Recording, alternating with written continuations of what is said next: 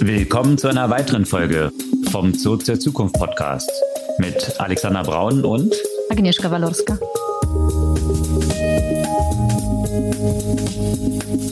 Was gab es Neues letzte Woche? Vieles wieder zu äh, Generative AI und passend dazu einige Beiträge, die sich mit dem Gartner Hype Cycle beschäftigt haben. Und was das genau ist, erklären wir und wo wir mit der Generative AI bei diesem Thema gerade stehen. Kleiner Hint ganz oben.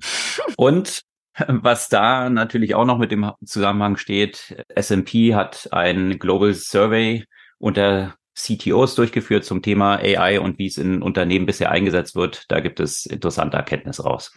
Ja, und zu den Erkenntnissen passen sicherlich einige äh, der Themen, die sich ja auch rund um Implementierung von künstliche Intelligenz in vielerlei Bereichen drehten und unter anderem hat äh, Anthropic, das äh, AI-Startup, von dem wir schon ein paar Mal gesprochen haben, 100 Millionen erhalten, um ein customisiertes LLM für die Telekombranche gebaut.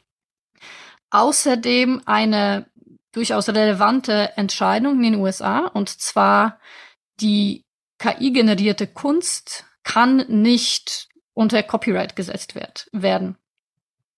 Ja, und alle diese Entwicklungen freuen natürlich ein Unternehmen besonders, das ist Nvidia, weil es die GPUs, also diese Prozessoren, die notwendig sind, um all diese Large Language Models und Generative AI und alles, was dahinter steckt, zu trainieren. Und die geben am 23. ihre Quartalzahlen heraus. Und da gab es längere, längere Artikel dazu, wie es derzeit schwierig überhaupt ist, an diese Chips ranzukommen, wo sich Staaten mit VCs, mit Big Techs quasi drum streiten, überhaupt die Finger daran zu bekommen, hm. was das so für Konsequenzen für die gesamte Entwicklung hat. Und ein interessanter Artikel auch dazu, was so die Profitmarge von Nvidia pro Prozessor ist, den sie dort verkaufen.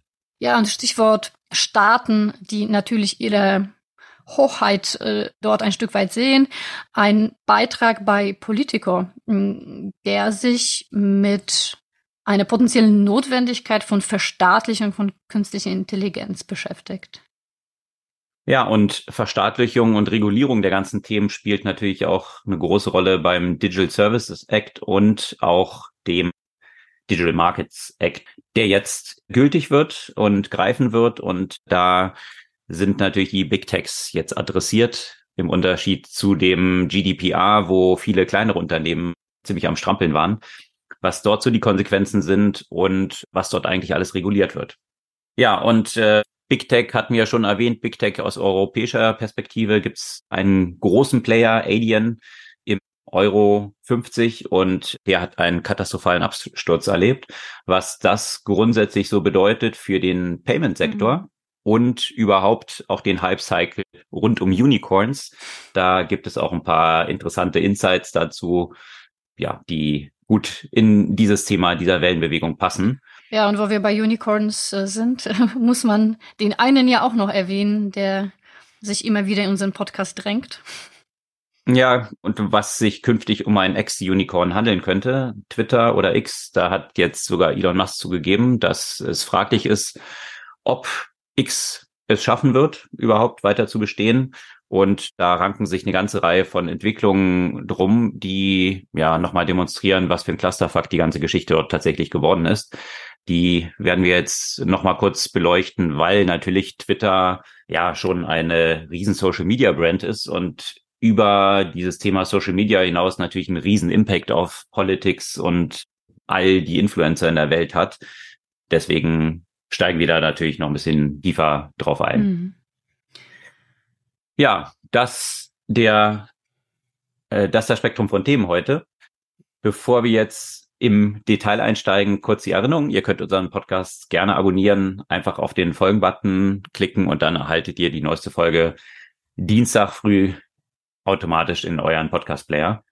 Und vorweg noch eine kurze Korrektur. Da hatten wir einen sehr aufmerksamen Hörer, Mike, der ihm aufgefallen ist, dass wir natürlich eine kleine Fehlklassifikation vorgenommen hatten, was Self-Driving Cars angeht. Da ist natürlich in den USA Mercedes jetzt noch nicht auf Level 4, sondern auf Level 3. Die Grundnews bleibt aber gleich, dass Mercedes hier weiter ist als Tesla mit einem Abstand. Tesla hat bisher in den USA nur eine Zulassung, was Level 2 angeht. Das nochmal vielen Dank da an Mike. Absolut richtig. Ja, also bei dem Thema bleiben wir, ne? Also bei, beim Hype. dass, dass auch die selbstfahrenden Fahrzeuge selbstverständlich ja auch sind. Wobei die ein Stück weit schon weiter sind in dem Gartner Hype Cycle als äh, die äh, Generative AI, um die er sich jetzt dreht. Um nochmal diejenigen, die das nicht direkt vor Augen abzuholen. Dieser Gartner Hype Cycle besteht aus äh, fünf Phasen, angefangen mit einem Technology Trigger, also quasi neues Technologiekonzept, Produkt, Dienstleistung trifft auf den Markt ein und äh, es gibt Initialinteresse. Und dann kommt Peak of Inflated Expectations, also die Spitze der überzogenen Erwartungen, wo wir uns äh, jetzt zum Beispiel mit dem Generative AI befinden. Also natürlich diese frühe Publicity führt zu überzogenen Erwartungen, zu ersten Enttäuschungen, dass die Technologie noch nicht vollständig entwickelt oder implementiert ist. Und eben, die wird umfangreich getestet und die ganzen Lücken werden aufgedeckt, was dann ja auch zum nächsten Schritt Truth of Disillusionment, also Teil der Enttäuschung führt, die eben aufgrund der, der ersten Enttäuschung geben einige auf. Das könnte man sagen, ist, ist wie in den 70ern und dann Anfang der 90ern die, die zwei AI-Wintern, die es gab. Einige bleiben aber natürlich auch in dieser Phase weiter und arbeiten weiter an den Technologien. Und dann kommt Slope of Enlightenment, also Pfad der Erleuchtung.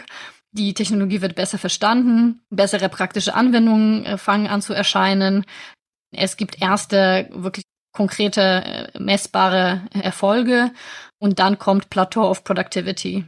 Also die Technologie etabliert sich im Mainstream, die Vorteile sind gut verstanden und anerkannt und es gibt eine hohe Breite und Tiefe des Einsatzes.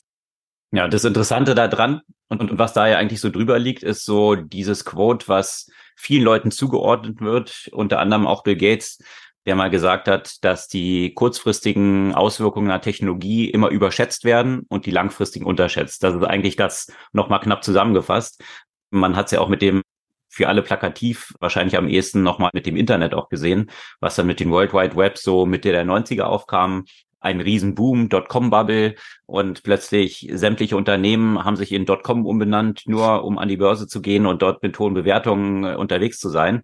Und man hatte noch keine klare Vorstellung, was eigentlich Bewertungsmaßstäbe dann sind. Und dann ist die Blase März 2000 geplatzt. Viele Unternehmen sind den Bach runtergegangen. Viele Leute haben gesagt, ja, ich wusste es doch, Internet ist alles Quatsch, funktioniert eh nicht. Und einige wenige haben dann diese Endphase dann erreicht, wie so ein Amazon und ein Google. Google ist dann in dieser Phase erst entstanden. Amazon gab es dort schon, die jetzt natürlich die großen Player weltweit als dominante Unternehmen sind. Also diese Phasen eben durch, durchlaufen haben. Aber natürlich ist auch nicht gesagt, dass jedes oder jede Technologie, die vorne dort reingekippt wird, auch tatsächlich diesen vollen Cycle durchläuft. Manche Technologien gehen tatsächlich auch nirgends hin. Und da entsteht dann gar nichts draus, außer Hype, der mal am Anfang gewesen ist. Und das ist natürlich immer so die hm. interessante Fragestellung dann auch. Ja, plus, man weiß nicht, wie lange diese Cycles sind, ne? das dauert zum Teil. Also ich habe jetzt gerade ein, ein, ein Vortrag zu Geschichte von künstlicher Intelligenz vorbereitet und dann siehst du einfach, wie viele Konzepte, die jetzt tatsächlich Anwendung gefunden haben, von wie vielen Jahrzehnten sie bereits entstanden sind und wie man immer wieder dachte, die Artificial General Intelligence ist quasi direkt ums Eck äh, und es wird ja nur noch wenige Monate dauern, bis wir sie erreicht haben. Und das wiederholt sich halt einfach immer wieder. Und und trotzdem auch in diesen Phasen dieser der Enttäuschung, wie viel wie viel Fortschritt dort passiert, weil dort bleiben eigentlich, es ist so eine natürliche Marktbereinigung, ne? Die, der Markt wird ja von dem reinen Hype bereinigt. Also diejenigen, die sich so ein bisschen auf das schnelle Geld mit, mit den Buzzwords gefreut haben, sind dann erstmal raus. Aber die Tüftler und äh, diejenigen, die das im Essentiellen voranbringen, die bleiben dran und bringen das Feld ja auch entscheidend voraus, wie das zum Beispiel über die Jahrzehnte mit KI immer wieder war. Mhm. Ja, und gerade bei KI ist ja auch dieses interessante was so ein bisschen zum Witz geworden ist, dass KI immer das ist, was Computer nicht können. Genau. Äh, weil sobald sie es können, ist es dann eigentlich nicht mehr KI, sondern ist dann irgendwie Data Science oder was, was auch immer für Aspekte dann da nachher dran, dran hängen und wie man das dann nachher umbenennt oder Chatbots sind es dann und, und, die sind eigentlich dann auch nicht mehr KI. Da gibt's ja, ne, wo du schon vorher sagtest, das Zitat, der mehreren Leuten zugeordnet wird, da gibt's ja noch so ein anderes äh, Zitat, das auch mehreren Leuten zugeordnet wird, dieses when, uh, when it when it works, it's just software, äh, sozusagen. es ist, es ist quasi bis dahin ist es KI und wenn es anfängt wirklich zu funktionieren, ist es einfach nur noch Software. Und diese Dauer, wie du es gerade gesagt hast, also wenn man sich nur anschaut, Chatbots, für die meisten ist es wahrscheinlich jetzt so seit ChatGPT ein Thema. De facto war der erste Chatbot schon 1966 von Josef Weizenbaum mit Eliza. Ja. Also so weit geht es schon zurück. Und das war dann gerade mit an so einem Inflection Point von überhöhten Erwartungen mhm. damals, ein riesen, riesen Boost, wo man dachte, man hat in so kurzer Zeit so große Fortschritte in AI gemacht. Dort sind riesige Regierungsprojekte, Milliarden dann dort reingeflossen, dass man dachte, innerhalb von zehn Jahren wird eigentlich die gesamte menschliche Intelligenz abgebildet sein und das hätte sich dann erledigt. Das wäre dann eben so Mitte der 70er gewesen. Das war so die Vorstellung, die man damals hatte. Und ja, dann hat man festgestellt, dass eben große Sprünge am Anfang sehr schnell waren und danach eigentlich ins Stocken geraten sind und nicht mehr viel passierte, was wiederum auch so ein bisschen ähnlich ist wie bei dem eingangs erwähnten Self-Driving Cars, wo man auch sehr große Sprünge am Anfang gehabt hat und dann fasziniert war diese DARPA Challenge, wo so robotgesteuerte Autos unterwegs waren, dass zunächst mal keins von denen ins Ziel gekommen ist und nur irgendwie zwei, drei Jahre später Großteil von denen. Und dann dachte man, ah, okay, jetzt wird man das Thema bald gelöst haben und alle werden nur noch Robot-Taxis haben. Und jetzt sieht man, dass diese letzten zehn Prozent, die dann wiederum zu knacken, genau das Schwierige sind. Also man sieht es in all diesen Entwicklungen, die, diese Cycles, die sich abspielen. Und genauso jetzt in dem Bereich der Generative AI. Genau da, da sind die natürlich, die Cycles einfach super schnell geworden. Ne? Also die die richtigen technologischen äh, äh, Grundlagen für Generative AI, die, die gibt's ja jetzt auch erst seit paar Jahren, auch wenn man sagen könnte, auch schon ELIZA war eine Grundlage für Generative AI in einem gewissen Sinne. Aber so mit Generative Adversarial Networks, irgendwie die erst 2014 entstanden sind, ging das dann am Ende dann doch relativ schnell. Und äh, ja, also man sieht das ja auch in vielen Bereichen, auch diese, diese überzogene Erwartung. Ich finde es halt immer wieder faszinierend, wie krass Leute auch zum Teil anfangen, das Gehirn auszuschalten, weil man kann ja ChatGPT nutzen. Das merkt man natürlich sofort, wenn, wenn man sich komplett auf diese Technologie halt verlässt. Ne? Eben auch so ein faszinierender äh, Teil dieser, äh, dieser, dieser Zyklen. Auch so Sachen, die man früher natürlich ja auch bei Google Maps zum Beispiel gesehen hat, ne? dass Leute in irgendwelche Flüsse reingefahren sind, weil sie sich so auf diese Technologie verlassen haben. Das ist immer wieder faszinierend, wie schnell wir äh, so technologiehörig werden und äh, äh, unser eigenes Denken ein Stück weit äh, ja sein lassen. Ja, und auch das Denken sein lassen in Bezug auf, wie schnell dieser Impact tatsächlich stattfinden wird. Und zwar in beide Richtungen. Also in der Halbphase die beiden Lager dann existieren, von denen, die sagen, ja klar, wird alles ersetzt werden und die anderen, die sagen, nee, ist alles Quatsch. Also diese Polarisierung, die, die dann natürlich wieder in, im Absprung sich diejenigen, die alles nur dämlich fanden, sich bestätigt sehen und gesagt, ja, habe ich doch immer gesagt, die dann auch wiederum wieder überrascht sind, dass dann plötzlich das Internet doch noch da ist und doch ein, zwei Millionchen so an Umsatz darüber abgewickelt werden, wo man Ende der 90er bei vielen noch gesagt hat, ist totaler Quatsch. Da kann man ja keine sicheren Transaktionen oder Zahlungen. Wie soll das denn gehen? Das geht ja gar nicht. Das ist ja so verteilt. Und ja, in der Regel gibt es dann doch Möglichkeiten, weil die Innovation gerade in diesen Zyklen, wo der Hype dann so ein bisschen wegschaut, in diesen Hype-Phasen natürlich extrem viel Investment reinfließt und dieses Investment dann, auch wenn es natürlich spekulativ ist, am Ende dafür sorgt, dass eine Infrastruktur entstanden ist, auf der dann die nächsten Iterationen aufsetzen können. Und das sind eigentlich die spannenden Entwicklungen. Da hatten wir auch schon mal ein Buch zu empfohlen. Packen wir auch nochmal in die Show Notes, was auch schon bei Eisenbahnen und jeglicher solchen Technologieinfrastruktur, die implementiert wurde, Telcos, Internet, all diesen Themen, sich immer wiederholt.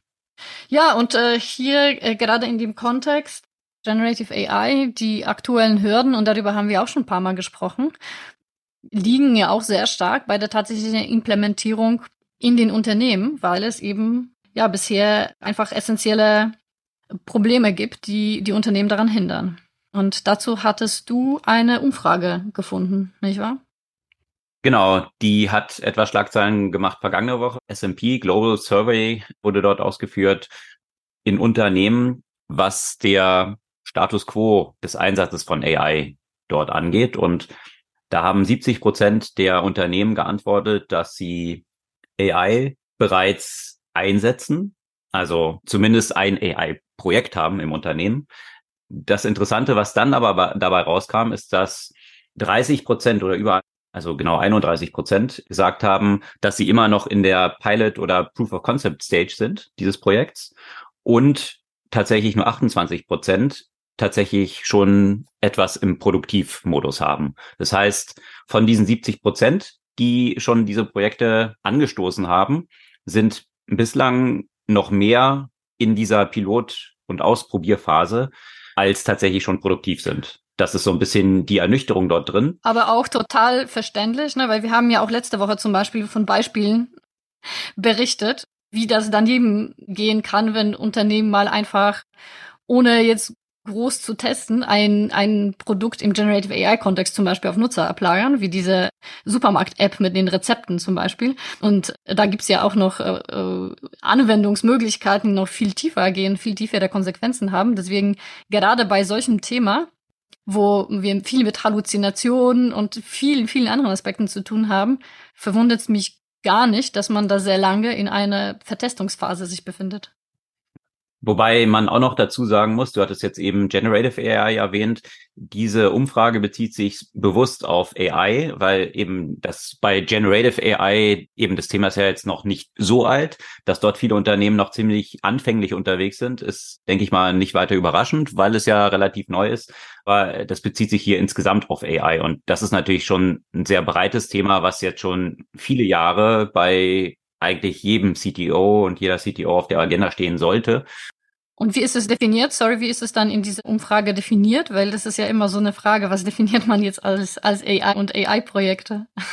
Naja, ich denke, das ist ähnlich, wie wir es gesagt haben, was, was AI dann immer so das ist, was bisher Computer noch nicht können. Also der Begriff ist hier sicherlich auch fließend, weil viel mit Data Science, damit fängt es ja erstmal an und das sind tatsächlich, wie man in diesem Survey dann auch rausgefunden hat, die zentralen Stolpersteine schon mal, dass wie Daten in Unternehmen strukturiert sind, die Haupthürde unterdessen noch darstellen. Also weil Daten eben sehr verteilt dann vorliegen in unterschiedlichsten Datenbanken, äh, teilweise sogar noch auf Papier, so dass es hier extrem schwierig ist, erstmal eine Datengrundlage zu haben, auf der dann gearbeitet werden kann. Also das wird tatsächlich von den meisten als die zentrale Hürde angegeben, erstmal dieses Data Management irgendwie hinzubekommen. Und im nächsten Schritt, äh, was auch noch eine große Rolle spielt, sind dann natürlich auch noch so Unternehmensworkflows, die häufig diesen, diesen neuen Strukturen entgegenstehen, was tatsächlich für diese Einführung dann ein weiteres Challenge ist. Und natürlich auch so Fragestellungen rund um Privacy. Das sind auch noch zentrale Fragen, die hier für zusätzliche Komplexität sorgen. Und was dann auch noch interessant ist, und das, das sieht man auch in jeder technologischen Entwicklung, was sind dann so Second-Order-Effects, die auch noch eine Rolle spielen? Also Beispiel bei Einführung des Automobils. Was hat das alles verändert? Es hat ja nicht nur die Mobilität grundsätzlich äh, verändert, sondern hat auch dazu geführt, dass viel mehr Leute auch in so Randzonen von Städten oder in außerhalb von Städten gezogen sind, weil plötzlich Commute in die Städte zur Arbeit möglich war, dass eben solche Vorstädte entstanden sind, dass Shopping Malls entstanden sind, all diese Geschichten, die hängen ja alle mit dem Automobil zusammen. Und so hat man dann auch natürlich viele Themen, die rund um AI sind, die dann Konsequenzen daraus sind. Einer der direkten Konsequenzen, mit denen hier viele Unternehmen jetzt im ersten Schritt noch strugglen, ist auch dieses Thema des CO2-Footprints. Und äh, das ist eine weitere Herausforderung, gerade wenn man jetzt an solche Themen wie Generative AI geht, können wir auch ein paar Links in den Show Notes zu posten, was dort so der Footprint eigentlich ist von so einem Modell, was man dann trainiert. Wir hatten ja schon die GPUs genannt, Nvidia. Da wird natürlich extrem viel Energie für verwendet. Wir kannten es ja schon von Bitcoin und dem Mining. Da sind ja auch solche GPUs im Einsatz. Das kann man natürlich genauso übertragen auf diese AI-Modelle, die jetzt hier trainiert werden. extreme Rechenleistung, die dort erforderlich ist. Und jetzt, wenn das in Unternehmen eingesetzt werden soll, diese Unternehmen aber natürlich ein Ziel haben an CO2-Footprint, das potenziell diese Ziele komplett zerschießt. Also das ist nochmal ein zusätzlicher Effekt oder eine Herausforderung, vor denen die Unternehmen aktuell so stehen. Ja, also hier sicherlich noch viel Arbeit zu leisten und die Aspekte, die wir genannt haben, ja, Teil des Disillusionment. Viele schreiten da wahrscheinlich jetzt gerade so durch, weil sie mhm. erwartet haben, dass jetzt der Impact sehr, sehr kurzfristig zu erreichen sein wird. Ja, und wenn man dann aber sieht, dass der zentrale Stolperstein hier die Daten sind, das zeigt dann auch klar auf, welche Angriffsflächen dann etablierte Unternehmen liefern, weil sie eben noch so veraltete Datenstrukturen haben und sehr verteilt zum Teil auf Papier, wie erwähnt, dann auch noch Daten haben, wo natürlich Eintritts... Große Silos, ne? Genau, wo jetzt hier die Eintrittspfade für neue Player, die jetzt auf der grünen Wiese das aufbauen, wie man das eben aufbauen würde, wenn man von Beginn an AI im Kopf gehabt hätte, wo diese Daten dann wiederum verwendet werden müssen.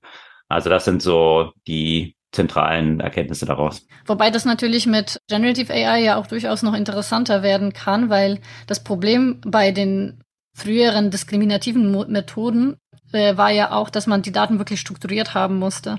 Und mhm. äh, jetzt gibt es natürlich immer mehr Möglichkeiten, mit unstrukturierten Daten zu arbeiten, auch immer mehr Möglichkeiten, ja auch, sagen wir mal, eingescannte äh, Sachen auch zu erkennen und, und eben die, die, die Bilderkennung, die Dokumenterkennung wird halt einfach immer besser. Und somit kann man ja künftig äh, auch, auch besser, sagen wir mal, mit, mit Daten arbeiten, mit denen es bisher sehr schwierig war. Nichtsdestotrotz müssen sie auch verfügbar sein. Und, und dann hat man natürlich ja auch Privacy- und Sicherheitsproblematiken natürlich mit den Daten. Ne? Mhm. Bei dem Thema eben äh, Unternehmen, die die künstliche Intelligenz äh, vorantreiben wollen und ja, ich war ja natürlich schon mental gleich bei Generative AI, wo du ja noch von allen anderen Methoden gesprochen hast. Äh, da auch, auch im Generative AI passiert da einiges und auch zum Teil umso umso schwieriger, weil das ja auch noch so ein relativ neues Feld mit sehr vielen Unsicherheiten. Und nichtdestotrotz investieren natürlich viele Unternehmen hm, in diesem Umfeld äh, und zwar auch nicht unerheblich. Hm, jetzt zum Beispiel hat ein südkoreanisches Telekom-Unternehmen 100 Millionen in das AI-Startup Anthropic investiert. Von Anthropic haben wir auch schon ein paar Mal berichtet. Und zwar mit dem Ziel, dass äh, Anthropic ein spezielles Large Language Model für die Telekom-Branche baut. Was das genau heißen soll, also geht wohl um eine Reihe von Anwendungen von Kundenservice über Marketing und Verkauf, äh, Verbraucheranwendungen und so weiter. Und da soll eben das äh, die Erfahrung von Anthropic im Bereich Generative AI genutzt werden, kombiniert mit dem ganzen Know-how von, äh, von dem Telekom-Unternehmen im Bereich der Telekommunikation und auch bei den koreanischen Sprachmodellen. Und äh, ja, da bin ich mal sehr gespannt, wie stark solche Modelle dann tatsächlich für einzelne Branchen künftig äh, eine große Rolle spielen. Inwiefern? Also sicherlich am Anfang äh, durchaus notwendig, das mit einem speziellen Vokabular, speziellen Bedürfnissen zu trennen, äh, zu trainieren. Und ich frage mich aber hm, in der Zukunft, jetzt gerade wenn man sagt, einfach für, für Marketing und für, für Kundenservice, wie viel, also wie ist dann wirklich der Alleinstellungsmerkmal und können das Unternehmen, die allgemeine Sprachmodelle bieten, nicht auch schon liefern mit eine eine Reihe von, von, von zusätzlichen Trainingsdaten. Inwiefern muss man da wirklich, muss dann jedes Unternehmen äh, in ihrer Branche so krasse Summen dafür, dafür ausgeben, um diese um eigenen Modelle zu entwickeln? Ja, ich glaube, das ist eine zentrale Frage, zu der sich viele positioniert haben und glauben, eine klare Antwort zu haben.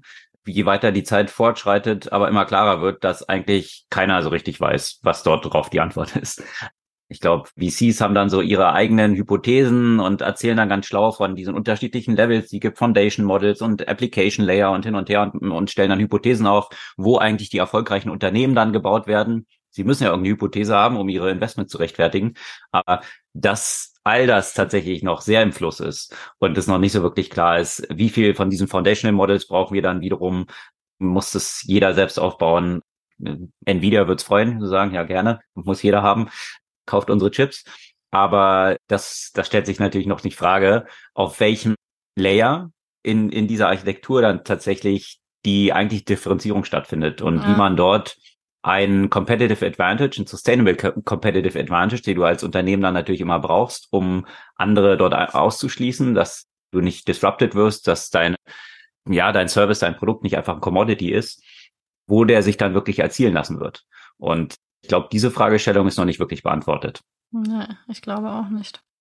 Und eine weitere Frage, die immer noch nicht wirklich auch beantwortet ist, ist, äh, wie man mit in dem Kontext von Generative AI mit Intellectual Property umgeht. Und dazu gibt's natürlich immer wieder jede Woche eine neue Diskussion. Und jetzt gab es eine Entscheidung von äh, einer äh, Bundesrichterin, äh, jetzt Ende der Woche, dass Kunstwerke, die durch künstliche Intelligenz erstellt werden, nicht urheberrechtlich geschützt werden können. Und äh, da drehte sich um einen bestimmten Künstler, der äh, einen eben Kunstwerk mit einem Algorithmus entwickelt hat und wollte das urheberrechtlich äh, schutz, schützen.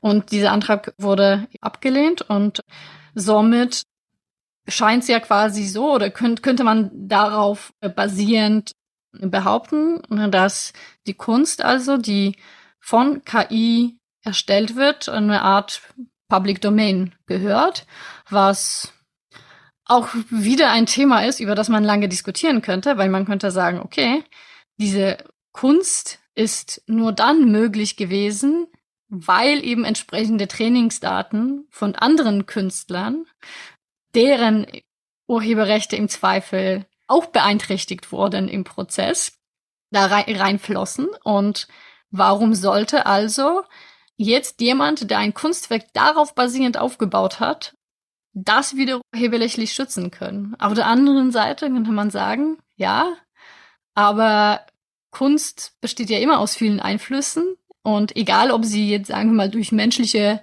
Beobachtung entstanden sind oder durch einen Algorithmus und trotzdem war am Ende eine entscheidende Kreativität derjenigen Person, die dieses Kunstwerk am Ende entstellt, erstellt hat, doch entscheidend, äh, egal ob sie mit Hilfe von Algorithmen oder mit anderen Mitteln entstanden ist. Ja, interessante, sehr interessante Fragestellung, weil die erinnern mich jetzt ein bisschen überspitzt gesagt, so ein bisschen dran an den Buchdruck, ja, und als ob man dann sagen würde, alles jetzt, was von der Buchdruckmaschine kommt, das äh, ist nicht schützbar. Also jetzt mal überspitzt gesagt, ja, aber damals zu diesem Zeitpunkt, als der Buchdruck eingeführt wurde, war es ja die absolute Überzeugung der Schriftgelehrten, die die Bibel abgeschrieben haben, dass das, was sie dort tun, extrem unique ist. Also von daher könnte man ja schon sagen, dass, dass dieser Vergleich eigentlich nicht so sehr hinkt, weil das, was die Druckmaschine dann nachher kreiert, ist ja dann nicht mehr unique. Das ist ja immer das Gleiche. Also es ist dann überhaupt noch schützbar. Man hat dann offensichtlich dort einen anderen Begriff gefunden, was eigentlich eine Schaffungshöhe angeht und dass es jetzt nicht an diesem Modus, wie das dann hergestellt wird, dann damit zusammenhängt. Und das geht natürlich jetzt mit Generative AI ein bisschen tiefer in diese Kreation rein gleichzeitig. Was wir aber auch in der Evolution sehen, ist, dass in sämtlicher Hardware immer mehr solche Modelle dann auch integriert werden, auch in Software. Wir hatten ja von Adobe und Firefly gesprochen, wo diese ganze Diskussion in eine andere Richtung ging, wo es dann in diese Richtung ging, ja, wenn ich jetzt mit Firefly bestimmte Sachen erstelle, kann ich dann verklagt werden, weil das unterliegende Bildmaterial, also die Trainingsdaten, dort von irgendjemand stammen. Und da hatte ja Adobe gesagt, wir stellen sämtliche Nutzer, also geschäftliche Nutzer, die Firefly abonniert haben, frei von möglichen Gerichtsverfahren. Also schien dort Adobe ziemlich sicher zu sein, dass die Trainingsdaten, die sie verwenden oder dass sie zumindest die Rechte haben an all diesen Content, der für das Training verwendet wurde. Jetzt stellt sich aber, das ist ja die eine Seite, dass man nicht verklagt werden kann. Jetzt die andere Seite, die für die Unternehmen wahrscheinlich genauso relevant ist, die dieses Produkt nutzen, ist ja, wenn ich damit was kreiere, dann möchte ich ja sicher gehen, dass es mein Produkt ist oder mein Werk ist, was ich geschaffen habe, weil ich möchte es ja auch monetarisieren. Und wenn jetzt dieser Gerichtsentscheid sagt, ja, ja, in diese Richtung geht's aber auch nicht, dann stellt es natürlich eine grundsätzliche Frage, wie können denn Unternehmen solche Tools dann überhaupt einsetzen? Weil wenn sobald Generative AI dort irgendwo in irgendeiner Form drin vorkommt, was in zunehmend immer mehr Hardware und Software der Fall sein wird, dann kann ich keinen Copyright dafür mehr bekommen. Oder das stellt ja sehr grundlegende Fragen da dran, ja. Und das sind tatsächlich die Diskussionen, die auch gerade stattfinden, auch mit Autoren, wo jetzt rausgekommen ist, welche Bücher eben in die Trainingsdaten von vielen LLMs eingeflossen sind. Stephen King, viele andere, die sich jetzt natürlich auch die Frage stellen, jetzt wiederum in andere Richtung, dürfen die diese Bücher verwenden und habe ich dann recht oder welches Sandkorn in diesen ganzen Trainingsdaten sind dann meine Werke? Die New York Times hat jetzt angekündigt, dass sie droht, OpenAI zu verklagen und auch hier stehen durchaus auch wiederum Milliardensummen im Raum, weil Teil der Trainingsdaten von OpenAI dann wiederum Artikel der New York Times gewesen sind. Also äh, sehr tiefgreifende Fragestellungen in beide Richtungen von was ist dann geschützt? Einerseits eben kann ich die Rechte mir daran sichern, weil ich die Trainingsdaten geliefert habe und umgekehrt, was habe ich als Schaffungshöhe und kann ich damit dann Geld verdienen oder ist es überhaupt copyrighted? Ja, sehr, sehr interessante Entwicklungen und Fragestellungen, die jetzt noch ausdiskutiert werden. Und was ich mich gerade gefragt habe, wenn ich als Stephen King zu OpenAI gehe und sage, schreiben mir jetzt einen Roman über XY im Stil von Stephen King, kann ich das dann alle unter eigenem Copyright dann rausbringen? Wahrscheinlich nicht, weil. weil da noch andere Sachen reinfließen. Exakt, ja, weil es ja nicht nur auf Stephen King trainiert wurde. Ja. Also von daher, das, das ist genau diese Schwierigkeit, die dann damit eine Rolle spielt und ja, die sehr, sehr grundlegend, ja, sehr, sehr viele grundlegende Konzepte in Frage stellt und hier sicherlich nicht das letzte Wort gesprochen ist.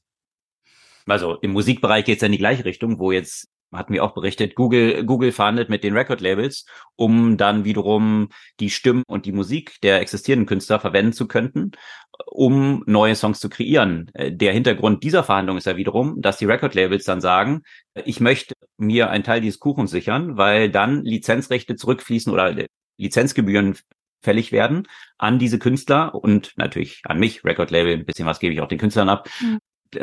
Und äh, das würde ja dann auch bedeuten, wenn eigentlich gar kein IP daran erzielt werden kann, mhm. wie dieser Gerichtsentscheid jetzt sagt, auch im Bereich von Musik, warum sollte dann irgendjemand irgendwelche Lizenzgebühren an irgendjemand zahlen? Mhm. Also auch im, und auch wenn wir jetzt jenseits von dem künstlerischen Bereich sind, was ich mich jetzt zum Beispiel frage, wenn es dann im Bereich der Moleküle und Entwicklung von Medikamenten und so weiter, das, die Fälle gibt's jetzt auch schon.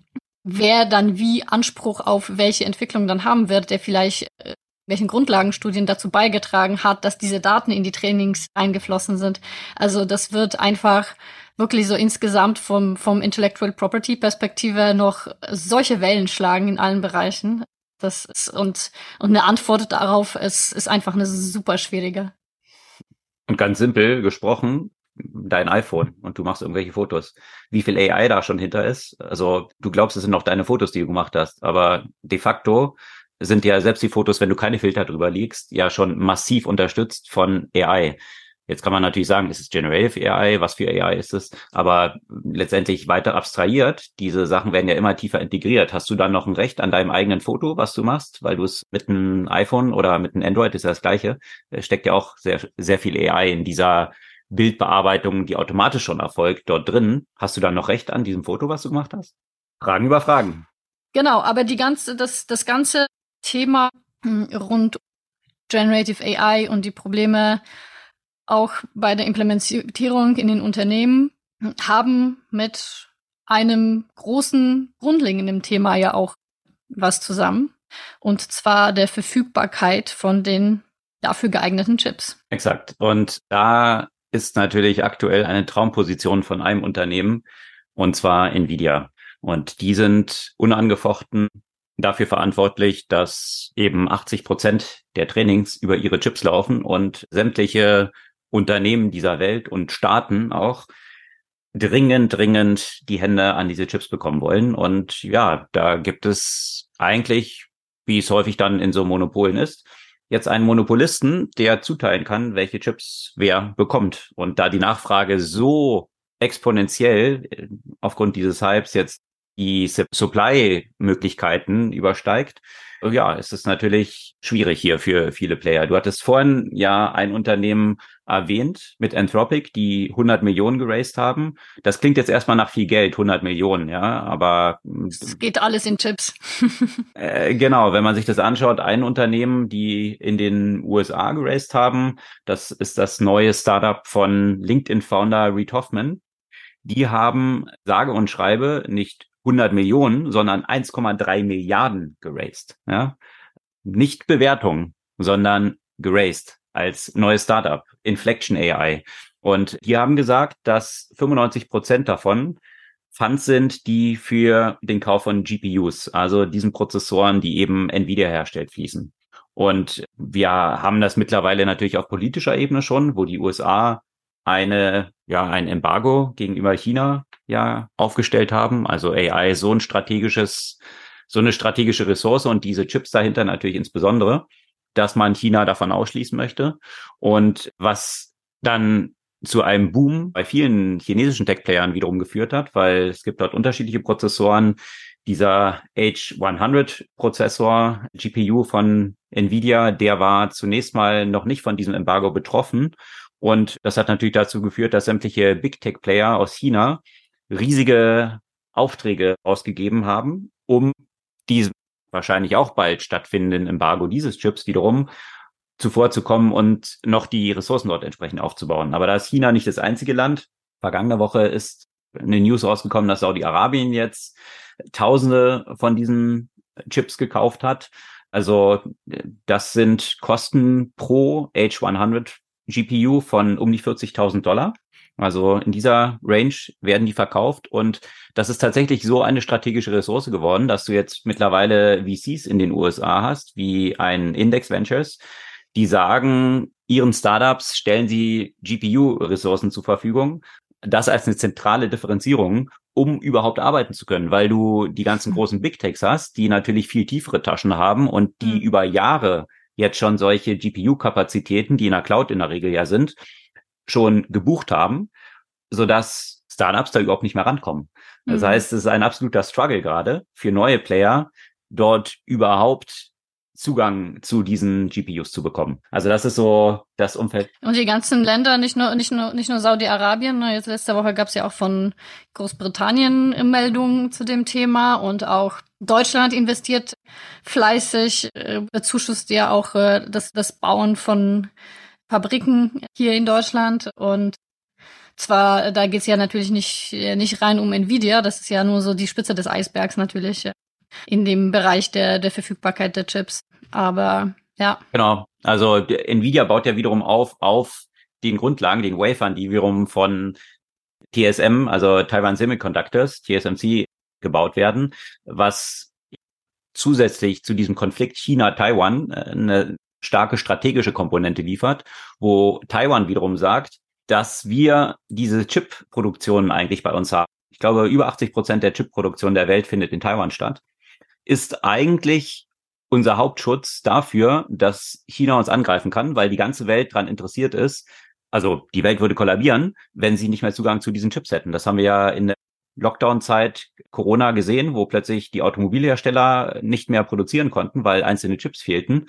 Und das ist natürlich genau diese Konsequenz. Und jetzt stellt sich natürlich die Frage, das, was du gesagt hast, in Deutschland irgendwie 13 Milliarden Fördermittel, dass hier ein TSMC eine Factory bei Dresden, glaube ich, baut. Also unter anderem noch andere Mittel, die dort, die dort auch fließen.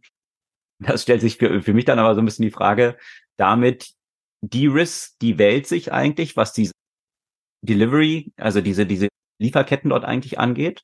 Gleichzeitig steigt ja dann aber eigentlich dafür das das Risiko für Taiwan, wenn die Welt nicht mehr so stark von Taiwan abhängig ist künftig, dass dann China mehr Hebel haben könnte und jetzt nicht die ganze Welt Taiwan zwangsläufig verteidigen müsste. Also viele geopolitische Fragestellungen, die sich daran auch noch ranken. Das zeigt einfach, welche Dimension Chips in der Welt eingenommen haben, dass sie eigentlich der Kern der geopolitischen und geostrategischen Überlegungen ganzer Wirtschaftsräume geworden sind. Und das ist eigentlich das der neue Öl. Absolut. Und ja, natürlich, wen freut's? Jianwen Wang, den, den Founder von Nvidia, der ja schon lange dort eigentlich in diese Richtung ja auch gesteuert hat. Das war tatsächlich zwischenzeitlich war dann irgendwie so Bitcoin und Mining und dafür wird's gebraucht, aber es war ja ziemlich klar, dass GPUs im Bereich von AI eine riesige Rolle spielen werden. Und ja, die haben jetzt dort eigentlich ein Monopol noch drauf. Und das dauert natürlich, äh, Intel und andere AMD versuchen dort hinterherzukommen. Und natürlich auch die Big Tech selber mit eigenen Anstrengungen, GPUs dort aufzubauen, haben wir auch häufig von berichtet, ihre eigene Hardware dort zu etablieren. Aber das ist halt nichts, was man mal eben so in einem paar Monatsprojekt übers Knie bricht. Allein so eine Factory zu bauen und alles, was dort dran hängt. Also es ist äh, schon etwas komplexer. Ja, das wird dann interessant sein. Wir nehmen am 21. August, also Montag auf. Am 23. kommen nämlich die Quartalszahlen von Nvidia raus. Und die letzten Quartalzahlen haben ja die Märkte so dermaßen überrascht, dass ein Unternehmen, was ja eh schon fast mit einer Billion bewertet war, dann nochmal einen riesigen Jump gemacht hat in dieser Bewertung. Also wenn es ein Overhype-Thema gerade gibt, wie wir im Hype-Cycle gesehen haben, ist Generative AI und wenn da ein Unternehmen für steht, dann ist es Nvidia, weil ohne Nvidia ist das alles nicht möglich. Das reflektiert sich natürlich jetzt auch in dem Börsenkurs, der ja die einen sagen schon astronomische Höhen erreicht hat. Gleichzeitig sagen aber auch wiederum viele, ja, aber das ist erst der Anfang, weil der Markt ist, wie man gerade sieht, so unendlich groß und sie können dort verlangen, was sie wollen. Und das ist auch interessant, dass vergangene Woche ein Artikel bei Toms Hardware erschienen, die versucht haben, mal runterzubrechen, was wahrscheinlich so die Gewinnen, also der, die, die Marge pro Prozessor H100 so ist. Und man kommt da auf fast 1000 Prozent. Also das ist so runtergebrochen, das, was Nvidia dort als Profit rausnimmt aus diesem Verkauf. Ja, also von daher, mhm. die Erwartungen sind eigentlich unbegrenzt nach oben was dort Nvidia angeht. Also ich bin mal gespannt, wie das dann wirklich, also wenn man unbegrenzte Erwartungen hat, ob die nochmal geschlagen werden können. Dann kann man sie eigentlich nur unterschreiten. kann, kann die Aktie dann oder kann es über ein Unternehmen dann nochmal positiv überraschen? Die Messlatte liegt natürlich extrem hoch und eine kleinste Enttäuschung dieser Erwartungen könnte natürlich zu extremen Absturz dann auch wiederum führen, wie man es beim anderen Unternehmen, da kommen wir nachher noch zu, vergangene Woche auch gesehen hat. Da ist aber die Messlatte bei Nvidia noch wesentlich höher. Aber ja, die, die Möglichkeiten des Marktes natürlich auch. Das sicherlich das Quartalsergebnis, was die gesamte Tech-Branche, mindestens die gesamte Tech-Branche prägen wird. Das, so viel steht fest. Hm.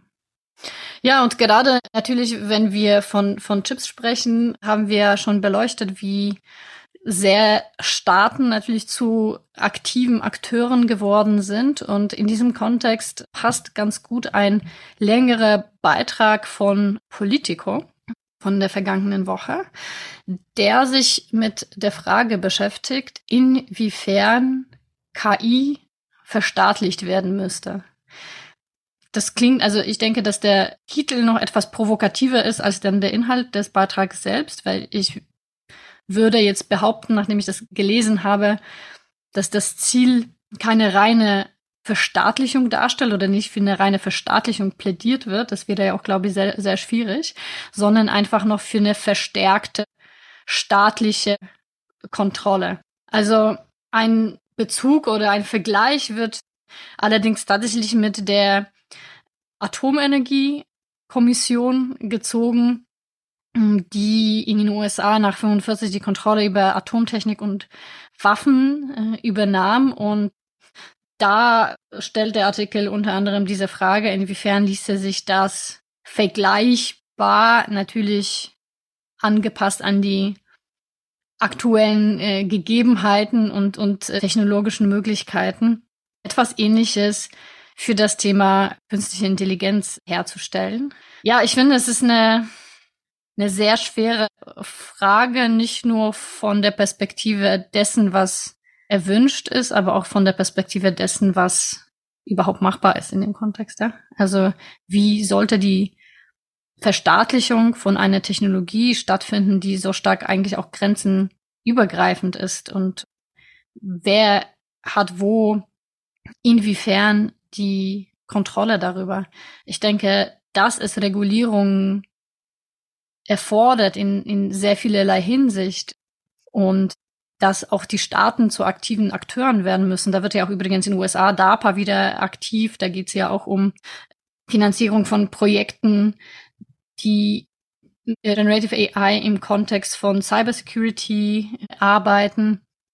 Aber inwiefern sich so ein technologischer Bereich weitestgehend unter staatliche Kontrolle bringen lässt, das äh, ja, da habe ich so meine Fragezeichen. Und ob das auch erstrebenswert ist, also von, von können lassen, weil die, die eine Dimension, die du erwähnt hast, ist natürlich eben diese interstaatliche, die eh schon schwierig ist, aber was in diesem Artikel ja auch noch erwähnt wurde, ist das, was wir auch oben schon oder im Podcast jetzt vorhin schon behandelt haben, dass selbst AI-Experten, äh, ja, die verstehen größtenteils selbst nicht genau, wie bestimmte Ergebnisse von ihren Modellen letztendlich dann wiederum erzielt werden. Also das ist ja die nächste Schwierigkeit, wenn zum Teil diese Blackbox, die dort existiert, von tatsächlichen Insidern nicht wirklich ganz klar verstanden wird, wie soll dann Politiker auf, auf der Ebene das dann verstehen und dann passende Regulierung irgendwie auf den Weg bringen und mhm. wie negativ dann solche Regulierungen auch sein können. Jetzt mal mit Auswirkungen, wie wir es da mit GDPR zum Beispiel hatten, dass wir in Europa jetzt so viel unserer Zeit damit verbringen, irgendwelche Boxen wegzuklicken. Jetzt mal plakativ gesprochen, da sind mit GDPR natürlich noch ein paar andere Sachen betroffen. Aber das als ein Beispiel dafür, wohin Regulierung auch führen kann, wenn sich diejenigen, die diese Gesetze dann aufstellen, nicht wirklich bewusst sind, was die Implikationen dann daraus wiederum sind. Und das sieht man an, an diesem Beispiel, finde ich, sehr deutlich. Und dass, dass dort jetzt die kleineren Unternehmen im Tech-Bereich gewonnen hätten dadurch, was eigentlich das intendierte Ziel war, das hat ja auch nicht stattgefunden, sondern das hat viel mehr Compliance-Kosten erzeugt, die die Großen viel einfacher schultern können. Also man hat eigentlich mit dieser Regulierung das Gegenteil bewirkt von dem, was eigentlich intendiert war. Und äh, das ist natürlich immer die Schwierigkeit. Ja, man merkt das, also ich merke das persönlich sehr stark, ne? Gerade dieses Thema GDPR und so weiter, weil du musst, du bist ja einfach schon in so einer frühen Phase deines Unternehmens so damit beschäftigt, irgendwie compliant zu sein, weil du weißt, dass dir im Zweifel das das Genick brechen kann halt, ja. ne? Mhm, auch wenn du nicht im, in irgendeinem negativen Sinne sozusagen handelst, wenn du irgendwas nicht beachtest, wo nicht mal ein Schaden entsteht, kannst du trotzdem belangt werden halt, ne? Und das ist dann natürlich Kontext, ja, noch viel weiter. Exakt. Und es geht natürlich jetzt noch weiter. Da war vergangene Woche ein langer Artikel im Wall Street Journal, was die jetzt als nächstes anstehenden Regulierungen in der EU angeht. Und wie eingangs erwähnt, geht es da um zwei zentrale Regulierungspakete. Das eine ist der Digital Services Act und das andere der Digital Markets Act. Und die treten tatsächlich beim Digital Service Act im ja, Ende August, also Early September, werden die gültig. Und das hat sehr tiefgreifende Konsequenzen. Und da wird von gesprochen, dass die Regulierung, die jetzt hier im Tech-Umfeld damit stattfindet, durch die EU, eine Dimension hat, wie es in der Rezessions- oder in der in, den, in den Wirtschaftskrisezeiten die Regulierung der Finanzmärkte hatte. Also so tiefgreifend, dass eigentlich jetzt hier den Tech-Playern das Heft aus der Hand genommen wird, was zum Teil die Architektur ihrer Produkte angeht. Nur ein Beispiel. Ja, also viele Sachen sind so auf Wettbewerbsebene, aber die haben natürlich auch sehr tiefgreifende Implikationen überhaupt auf Geschäftsmodelle und die Architektur dahinter. Also Google Beispiel, da geht es sehr stark darum, um dieses Thema dass sie eine Wahl geben müssen auf den Smartphone-Screens, welche Browser als Default eingestellt werden sollen. Das bisher zahlt Google hier über 15 Milliarden jedes Jahr an Apple, dass auf den iOS-Devices das einfach der Chrome-Browser ist. Das ist natürlich wettbewerbswidrig, so wird es dort gesehen. Also das ist so eine Konsequenz für Google und für Apple natürlich auch. Wenn denen plötzlich mal so 15 bis 20 Milliarden als reiner Profit im Jahr wegfallen, dann hat das natürlich tiefgreifende Konsequenzen. Apple wiederum muss sich überlegen, wie es Nutzern ermöglicht, App Store vorbei Apps zu installieren. Das ist so eine der Provisions daraus. Meta muss sich überlegen, wie sie damit umgehen, dass Nutzer, wenn ihr Content, den sie dort posten, nicht wirklich für andere Nutzer sichtbar ist, auch wenn er nicht geblockt ist, sondern weniger Verbreitung bekommt, wie sie hier Möglichkeiten schaffen, dass Nutzer hier ein Appeal, also einen Einspruch einlegen können. Ja, solche Dimensionen.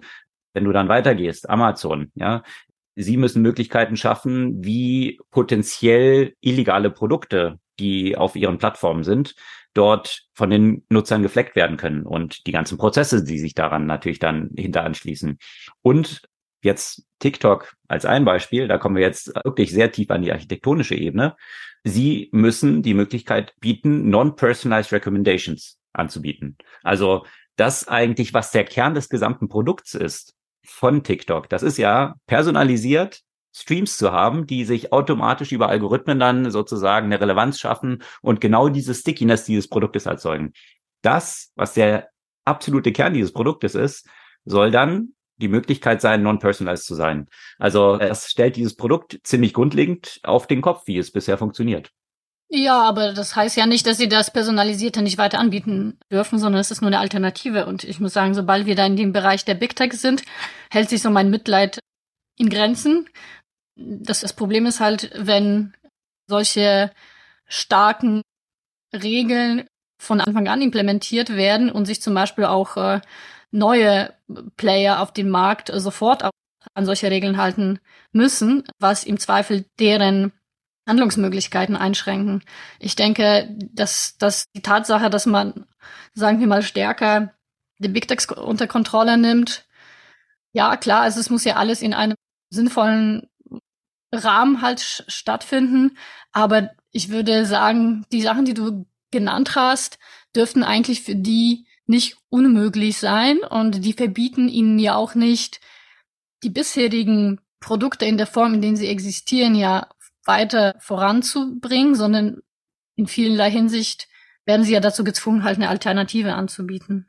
Mir ging es ja auch nicht um Mitleid, sondern einfach darum, was die Implikationen für diese Unternehmen sind und, und auch diese Fragestellung, eben jetzt Beispiel TikTok, ist das der richtige Vektor, der eigentlich der problematisch, problematischste ist. Weil, da können wir auch zu verlinken, vergangene Woche ist ja auch ein Artikel erschienen, der ziemlich tiefgreifend beleuchtet hat, wie Propaganda über Ads, also Propaganda der chinesischen Regierung über Ads in der ganzen Welt verbreitet wird, über TikTok zum Beispiel. Ja. Ist das nicht der Vektor, der eigentlich stärker kritischer und problematischer ist eigentlich auf dieser Plattform, als jetzt die Personalisierung von Videos, die abgespielt werden. TikTok könnte man sowieso eine ganze Folge zu den ganzen Problemen dort aufnehmen, von daher. Genau, und es werden eben von der EU dann auch sogenannte Gatekeeper Companies definiert, also ganz bewusst im Gegensatz zu GDPR fokussiert man sich jetzt hier tatsächlich auf diese Big Techs. Also das könnte schon mal ein Vorteil zumindest dieser angestrebten Regulierung dort sein. Bloß Gatekeeper stellt sich dann auch wiederum die Frage, was sind Gatekeeper? Also da findet natürlich jetzt aktuell auch extrem viel Lobbying-Hintergrund statt. TikTok zum Beispiel versucht sich eben nicht als Gatekeeper zu klassifizieren, sondern eigentlich als Disruptor, weil es ja eben Meta entsprechend angreift und eigentlich hier der Contender ist und eben kein Gatekeeper. Also das sind natürlich dann wiederum die Fragestellungen. Für Meta hat es nochmal äh, ganz neue äh, Fragestellungen, weil Teil dieser Regulierung auch ist, dass eben nicht eine Verknüpfung von unterschiedlichen Plattformen stattfinden darf, was Nutzer angeht.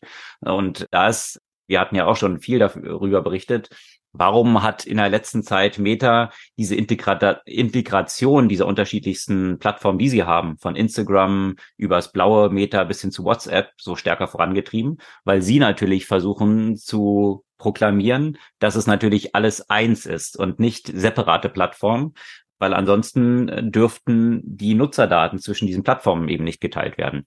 Also das sind alles Fragestellungen, aber die, die jetzt in sehr kurzer Zeit, wie gesagt, schon Anfang September zum Gesetz werden und dann auch sehr hohe Penalties dort mit eingehen, weil die Regelungen sind so, dass das bis zu sechs Prozent des weltweiten Umsatzes sein können, Umsatz wohlgemerkt. Das ist natürlich sehr, sehr viel Geld bei solchen Playern dann.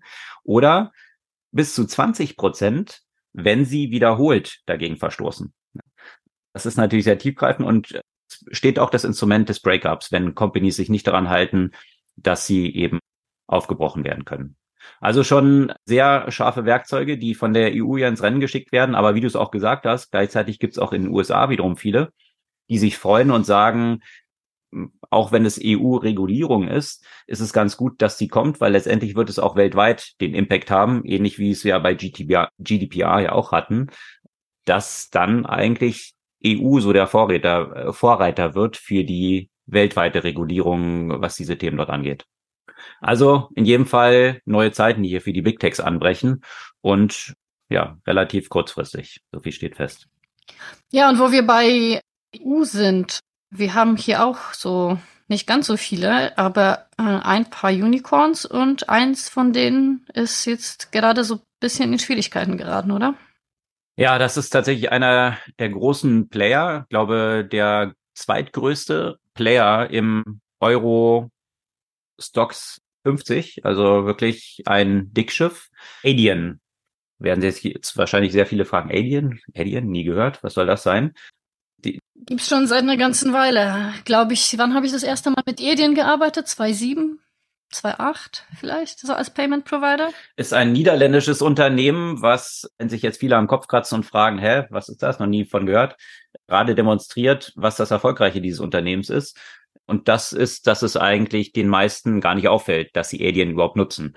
Äh, wahrscheinlich wird jeder, der hier zuhört, Alien schon viele Male genutzt haben, weil es eigentlich der Zahlungslayer in ganz, ganz vielen Applikationen ist. Also wenn man Spotify nutzt, dann zahlt man über Alien zum Beispiel oder über all diese nutzen Alien, um ihre Zahlung abzuwickeln. Man glaubt, man zahlt eben Spotify, aber dazwischen ist eigentlich, was das alles ermöglicht, die Rails, die von Alien zur Verfügung gestellt sind. Und das ist natürlich ein recht erfolgreiches Business. Man ist dort sehr, sehr stark gewachsen und hat in den vergangenen Quartalen und Jahren eigentlich immer bei diesen Quartalsergebnissen die Erwartungen weit übertroffen. Und das war diesmal grundlegend anders. Und zwar ist hier das Wachstumstempo wesentlich langsamer geworden. Also man kommt langsam eben in so einen Bereich der Sättigung. Es gibt natürlich auch in den USA, das ist ein Markt, den Adyen jetzt auch stärker adressiert. Da gibt es natürlich schon große Player, wie ein Stripe zum Beispiel.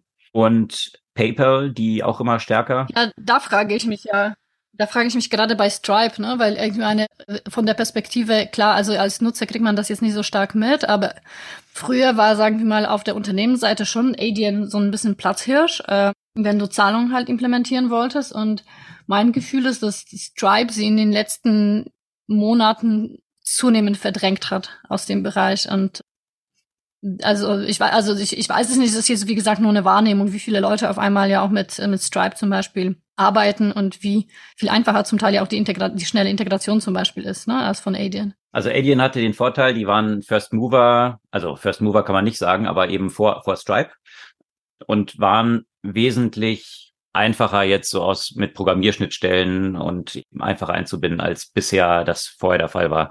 Es war hier eine Applikation zu entwickeln und Zahlungsmöglichkeiten zu integrieren, war früher ein sehr, sehr aufwendiger Job. Das hat Adyen stark vereinfacht und man kann irgendwie sagen, ja, Stripe ist nochmal developerfreundlicher und noch einfacher so geworden. PayPal hatte ja zwischenzeitlich Braintree, das war in den USA auch ein Unternehmen, was in diese Richtung, in äh, diese Payment-Abwicklung integriert hat. Phänomenaler Exit damals gewesen, 900 Millionen. Heute natürlich nicht mehr viel Geld bei solchen Exits. Aber man kommt dort langsam wieder hin, dass es große Exits sind, glaube ich. Kommen wir auch noch kurz zu. Aber äh, das sind so die Verteilungen dort in diesem Markt. Also äh, PayPal mit Braintree, dann Stripe und Adyen. Ja, wie gesagt, Adyen eben die Wachstumsstory ist so ein bisschen unter Druck geraten. Und was aber vielmehr die meisten Investoren und die Märkte damit verunsichert hat, ist, dass sie im Gegensatz zu den meisten Unternehmen, die jetzt nicht mehr so stark wachsen und ihre Kostenstruktur dann angepasst haben, also sprich auch Mitarbeiter und Mitarbeiterinnen entlassen haben, das Gegenteil getan haben und massiv am Heiern sind. Und das heißt, du hast jetzt eine gegenläufige Entwicklung von, die Kosten gehen quasi durch die Decke, weil du eben viel mehr Leute heierst und gleichzeitig geht das Wachstum aber nach unten. Also das sind eigentlich Sachen, die Märkte nicht so gern zusammen sehen, solche Entwicklungen und die jetzt doch bei vielen Fragestellungen an diesem Management dann haben aufkommen lassen, weil man sich doch so fragt, also das scheint so ein bisschen realitätsbefreit zu sein, dort, wie sie unterwegs sind. Die Aktie ist um 40 Prozent nach der Bekanntgabe dieser Ergebnisse eingebrochen. Und das ist, wie gesagt, das zweitgrößte Unternehmen was im Eurostox dort 50 gelistet ist. Also 20 Milliarden an Marktkapitalisierung, die das Unternehmen an einem Tag verloren hat. Am nächsten Tag ging es weiter, nochmal sechs Prozent runter. Und wenn ich heute aktuell so in mein Portfolio gucke, ich habe dort nämlich auch drin, bisher sehr happy gewesen, dann sind die aktuell auch schon wieder sieben Prozent runter. Also es scheint nicht so richtig, die Bodenfindung scheinen die Märkte noch zu suchen dort bei dem Unternehmen. Ja. Aber um das abzuhaken, ein Unternehmen, was noch im freieren Fall ist, und das müssen wir tatsächlich doch nochmal betrachten, ist Twitter. Und äh, die einen werden schon, wie du, jetzt auch wieder seufzen und sagen, oh nein, nicht schon wieder Twitter, aber ja. das Thema ist tatsächlich. Man kommt daran nicht vorbei. Man kommt dran nicht vorbei. Also man kann sich dem entziehen, wie man will, aber das Unternehmen hat natürlich spielt natürlich schon in so vielen Bereichen eine Rolle. Also was ich mir aber tatsächlich diese Woche nicht gegeben habe, es gab ja viele Artikel, die ähm, eine äh, psychoanalytische Betrachtung der Person Elon Musk vorgenommen haben. Da dachte ich mir so, nee, so viel Aufmerksamkeit schenke ich dem Typen nicht. Aber zu Twitter müssen wir zumindest zwei Worte sagen, ja. Ja, und Twitter eben, du hast es ja gesagt, die Bedeutung, die dieses Unternehmen hat oder diese Plattform hat. Ich meine, sämtliche Präsidenten dieser Welt nutzen es als ihr Sprachrohr, um zu kommunizieren. Also, und die Medien schreiben dann in der Regel davon ab, was jetzt Joe Biden zum Beispiel wieder gesagt hat. Ja, also von daher, das demonstriert natürlich einfach, äh, welche Bedeutung dieses Unternehmen hat und diese Plattform hat. Und da gab es jetzt wieder News vergangene Woche, die schon ziemlich haarsträubend sind, weil Elon Musk ja angetreten war, um tatsächlich jetzt mal Free Speech einzuführen, weil diese Plattform doch so eine linke Vogue-Bubble ist, die hier entsprechend die alternativen Voices ausschließen würde. Das Interessante ist nur, was aufgepoppt ist durch eine Analyse der Washington Post ist, dass Twitter oder X, wie es jetzt ja heißt, offensichtlich automatische Delays eingeführt hat bei Links, die zu Medien gehen, die jetzt Elon Musk nicht so passen. Also eben der Washington Post, der New York Times und noch eine ganze Reihe anderen. Das heißt, wenn ich auf X was gepostet habe mit einem Link zu diesen Medien und jetzt als Nutzer dort auf diesen Link geklickt habe, dann musste ich vier Sekunden warten, bis diese Seite überhaupt aufgerufen wurde. Und jeder, der sich so ein bisschen mit dem Internet auskennt und wie schnell Nutzer abbrechen, weil sie das Gefühl haben, dass die Seite nicht aufgebaut wird und so weiter, ist ja ganz klar, dass das zu hohen Abbruchraten führen wird und diese Links dann nicht besucht werden. Und das in einem Free Speech Medium, die Sachen, die mir jetzt nicht gefallen, jetzt mit einer Penalty zu versehen. Also das zeigt wiederum, was, was für. What else is new in Elonversum? In, in was für einen Kindergarten man sich dort befindet, der aber natürlich gerade vor dem Hintergrund der Bedeutung, die Twitter eben hat für die Verbreitung, für eben die, die, die Transparenz, für die Kommunikation als Sprachrohr von sämtlichen Politikern weltweit, sämtlichen CEOs weltweit, dass man dann aber so ein Kleinkind dort an den Reglern hat, der dann irgendwie sagt, so, nee, der hat mich kritisiert, den schalte ich jetzt aus und den blockiere ich jetzt. Und blockieren ist der nächste Punkt. Das hat jetzt auch mal neben, nebenbei dann kurz erwähnt. Er ist ja der Head of Technology, also CEO ist er offen, offen, offiziell nicht mehr, aber hat dann gesagt, dass jetzt das Blocken abgeführt, abgeschafft werden soll. Das heißt, wenn es bestimmte Personen gibt, die mich auf Twitter besonders genervt haben, wie Elon Musk zum Beispiel, dann habe ich den blockiert und habe in der letzten Zeit ein sehr entspannteres Experience von Twitter gehabt, weil nicht die ganze Zeit dieser Quatsch von dieser Person in meinem, in meinem Feed vorgekommen ist. Das will er jetzt abschaffen. Man soll keine Leute mehr blocken können. Und das hat natürlich eine viel weitreichende Konsequenz, weil natürlich gerade Monika Lewinsky zum Beispiel hat dann äh, getwittert, dass sie besonders Leute, die sie vertritt, dann darunter leiden würden, weil sie jemand ist, der sehr unter Bullying zu leiden hat, unter irgendwelchen Freaks, die die Harassment auf diese Leute werfen, ja, also sie sie verfolgen und beschimpfen. Diese Leute blocken zu können, ist ja ein sehr wichtiger Aspekt, um dieses Experience dann zu verbessern und äh, so ein bisschen mentale Gesundheit aufrechtzuerhalten. Wenn man das jetzt abschafft, dann hat es für Elon Musk wahrscheinlich nicht so eine große Bedeutung, weil er wird auch natürlich Bullying und Harassment ausgesetzt sein auf dieser Plattform, keine Frage. Und es gibt Millionen von Leuten, so viele kann er gar nicht blocken, dass er davon dann nicht beeinflusst wurde. Das heißt, wenn er das Blocken abschafft, hat es für sein User Experience keine große Auswirkungen, aber für das User Experience von zig anderen Leuten. Von den meisten Frauen. Exakt, genau. Von super vielen Minorities. Also das ist das ist ein weiterer Punkt, der dort äh, dort vergangene Woche dann hochpoppte. Mal schauen. Weiter kamen dann Studien raus, dass offensichtlich Wissenschaftler zu Tausenden unterdessen jetzt Twitter oder X verlassen haben. Und das verlinken wir natürlich auch nochmal. Nature hat dort längeren Artikel dann zugemacht. Und weitere, äh, weitere Analyse, die dann stattgefunden hat, ist, wie sieht es tatsächlich mit den Nutzerzahlen auf Twitter aus? Und da hatte Elon Musk ja gesagt, das ist alles super, es steigt ja wieder und, und sie sind so aktiv wie nie, da, wie nie zuvor. Hier gibt es eine ganz interessante Analyse, die sich dann angeschaut hat, als Proxy mal die gesamten Follower von Elon Musk genommen und das ist schon signifikanter Prozentsatz von Twitter. Das ist etwa ein Viertel der aktiven Nutzer auf, auf Twitter und dann festgestellt, dass über 40 Prozent davon keinen einzigen Follower haben und keinen einzigen Tweet haben. Also sprich, die Annahme naheliegt, dass ein Großteil dieser Nutzer entweder Bots sind, Fake-Accounts sind oder Nutzer sind, die überhaupt nicht aktiv sind. Also von daher ähm, stellt sich tatsächlich die Frage, wie viele aktive Nutzer gibt es tatsächlich eigentlich auf dieser Plattform?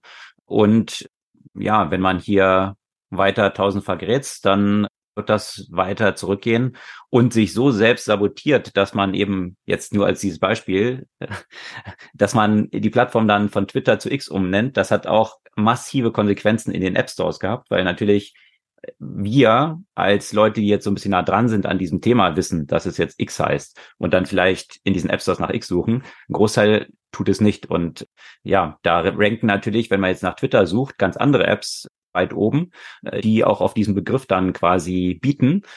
X nicht. X ist zum Beispiel in dem Android Store an Position 52, wohingegen äh, Threads dann an Position 2 ist zum Beispiel und so weiter. Also äh, da sind halt so viele Sachen, wie Elon Musk diese Plattform selbst sabotiert hat, auch was SEO-Rankings und all diese Themen angeht, so dass er wahrscheinlich äh, dann Wochenende auch konstatieren musste, dass es fraglich ist, ob X weiter überleben wird. Also so ein bisschen Realitätscheck hat er schon ab und zu dann mal in nüchternen Momenten anscheinend, dass das durchaus eine Frage ist, wie lange es diese Shitshow, muss man schon sagen, noch geben wird.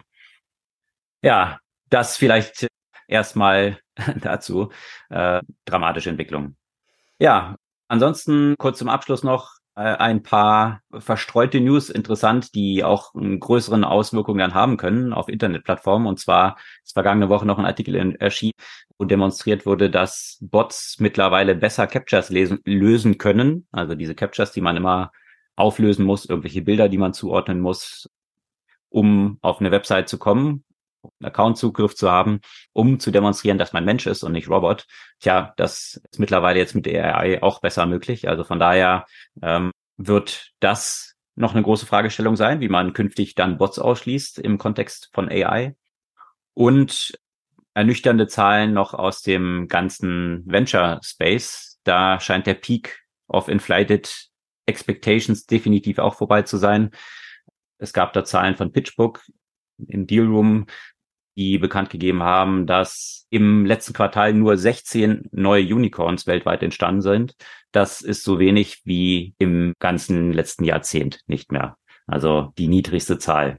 Also definitiv ein Ernüchterungsumfeld, was wir hier im Venture Space sehen. Natürlich sehr hohe Erwartungen, von denen es auch kam.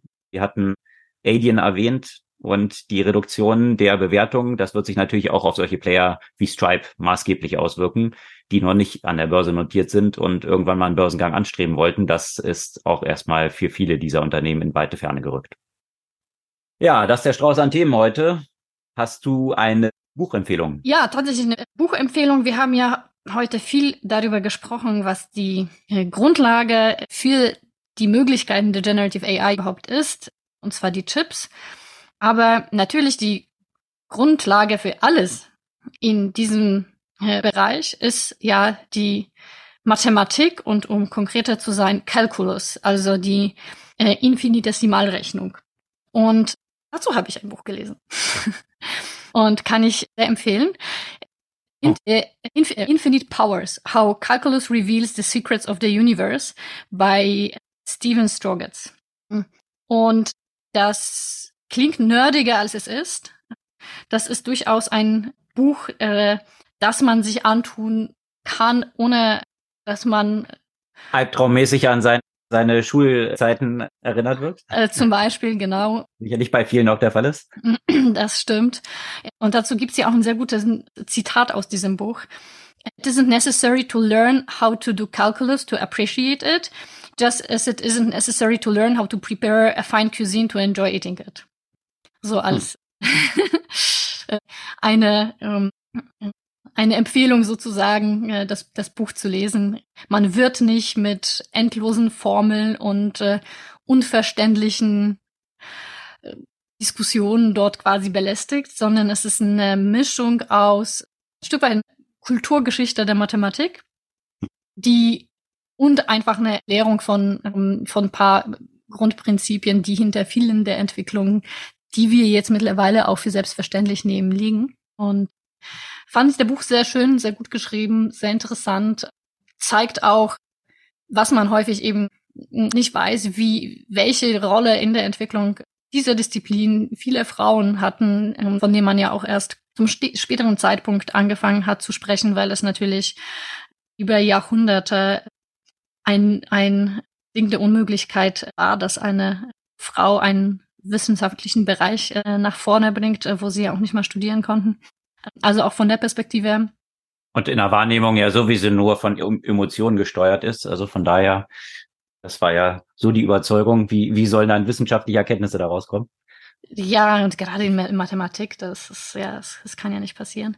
Und ja, insofern, es gibt so paar, paar Themen oder auch paar gute Zitate, die mir da sehr im Kopf geblieben sind. Und wie gesagt, sehr schön geschrieben. Also mir hat das Buch unglaublich gut gefallen.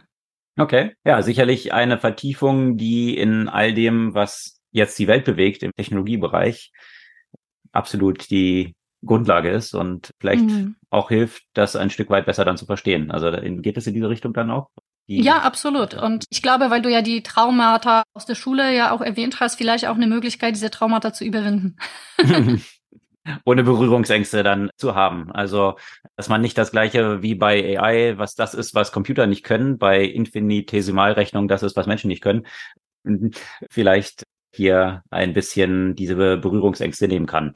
Also, dass die Buchempfehlung diese Woche Infinite Powers, How Calculus Reveals the Secrets of the Universe. Das soll es für diese Woche gewesen sein. Sämtliche Artikel, die wir heute hier besprochen haben, verlinken wir wie gehabt natürlich in den Show Notes unseres Podcasts. Könnt ihr dort gerne nochmal nachlesen. Ansonsten freuen wir uns über euer Feedback, eure Kommentare und Bewertungen auf den gängigen Podcast-Plattformen. Das hilft uns sehr weiter, auch wenn ihr diesen Podcast ein, zwei Freundinnen und Freunden von euch einfach mal weiterleitet, die auch daran Gefallen finden könnten. Und dann hören wir uns kommende Woche wieder. Bis dann.